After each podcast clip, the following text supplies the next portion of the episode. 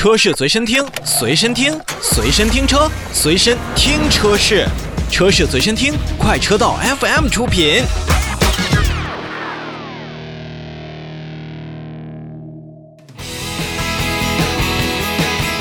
我们把目光转向新能源造车新势力。在前一段时间呢，威马汽车宣布了完成了总额一百亿元人民币的 D 轮融资，这也是造车新势力史上最大的单轮融资。那本轮融资呢，由上海国资投资平台以及上汽集团联合领投，百度、海纳亚洲及向其他的资方，湖北长江产业基金、苏州昆山产业基金、湖南衡阳国有投资平台等等国有产业投资者，以及紫光、红塔、雅居乐等实力派的投资机构，都将进行专注于威马汽车的投资工作。那么这笔资金呢，也将主要用于智能技术研发、品牌建设、数字营销和拓展渠道等工作。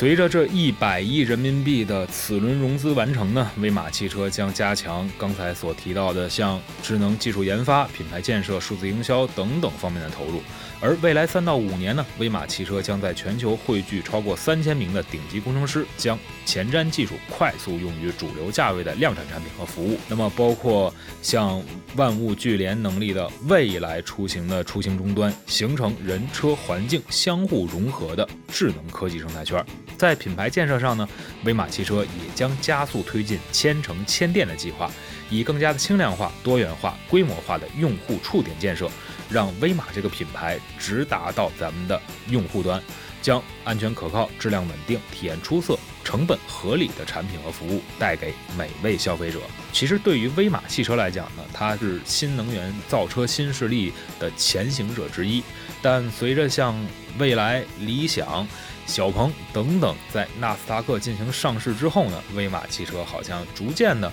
去淡出了我们的视野。但本次的 D 轮融资一百亿元人民币，确实也成为了目前造车新势力史上最大的单笔融资。至于钱怎么花，有多少能够用于我们的产品以及用户服务上，那么威马汽车前行的路还需要有很长很长。